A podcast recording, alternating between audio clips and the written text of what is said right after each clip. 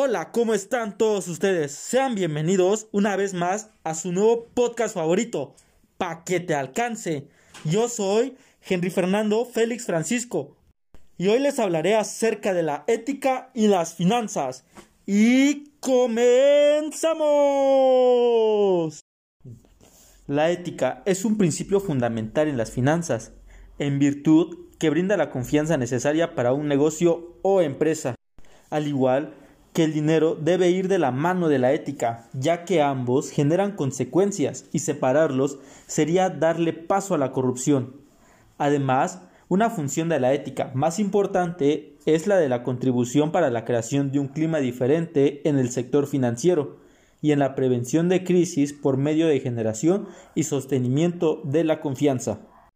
Al no existir apoyo mutuo entre ambas disciplinas, se puede presentar actos tales como la evasión de impuestos, robos, espionaje y hasta el quiebre de la misma empresa. Tal vez ustedes digan, ah, su qué exagerado con decir del quiebre de la empresa. Pero no.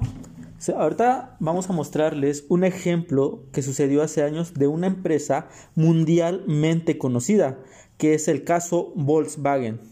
Esta empresa aceptó la manipulación de motores con un software en 11 millones de vehículos para simular la reducción de emisiones contaminantes y parecer que los autos son más ecológicos, favoreciendo así a la empresa con la reducción de, pagar menos impuestos. Pero al darse cuenta el gobierno de Estados Unidos de la farsa de esos automóviles, afectó bastante su credibilidad ante sus consumidores, y tuvo que compensar a las personas que fueron afectadas, al igual que pagaron multas millonarias por este acto. Y a la larga, sus ventas se vieron perjudicadas, pues tuvieron una disminución significativa. Lo que en un inicio parecía ser una estrategia para reducir gastos, terminó siendo una tragedia, ya que ahora los consumidores desconfiarán de la marca y se irán por la competencia. De igual forma, la falta de ética en las empresas no solo afecta a ellas mismas, sino que también trae, como, trae consecuencias al país.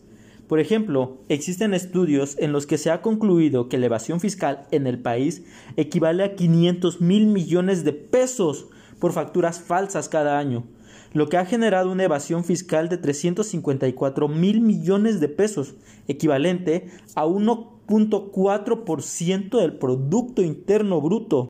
Y eso es solo el principio de una serie de consecuencias que desencadena, pues a medida que se reduce la cantidad de impuestos grabados, el gobierno tiene menos solvencia económica, lo que causa que no tenga presupuesto suficiente para poner en marcha diversos proyectos que ayudan a mejorar la economía del país, y esto hace que tardemos más tiempo en lograr un cambio significativo.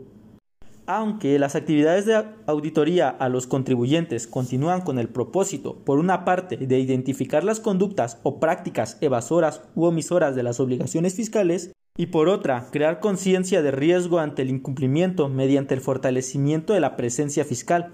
Para ello, la Secretaría de Hacienda y Crédito Público, a través del Servicio de Administración Tributaria, realiza diversas acciones encaminadas a cumplir estos propósitos con ayuda de indicadores que permiten evaluar el resultado de las tareas de auditoría y fiscalización, tales como efectividad de la fiscalización, que permite conocer en cuánto de los actos en que se entró en contacto directo con el contribuyente se identificaron evasiones u omisiones de éste. El resultado de este indicador durante enero y marzo del año pasado fue de 97.3%, lo que significa que cada, de cada 10, más de 9 resultaron con observaciones determinadas por los auditores. Además, muestra que el direccionamiento y ejecución de las auditorías tuvo un alto grado de certeza. Con estos ejemplos podemos ver qué tan sustancial es la ética en todo momento, pues las empresas, siendo justas y responsables, pueden diferenciarse de sus competidores y obtener grandes ventajas pues a medida que las sociedades se vayan desarrollando, será más probable que gobiernos y personas puedan soportar los costes de modo de competencia más éticos.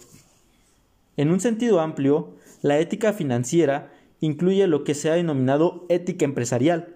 En este sentido, las empresas hoy por hoy tienen que buscar actividades que correspondan en un actuar ético a nivel interno con sus empleados y a nivel externo con la comunidad en donde se han establecido para poder crear un verdadero cambio a la hora de hacer negocios.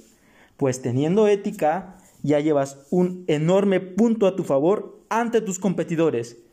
Con esto finalizamos y me despido de ustedes con un fuerte abrazo a distancia y que pasen un excelente día. Nos vemos luego.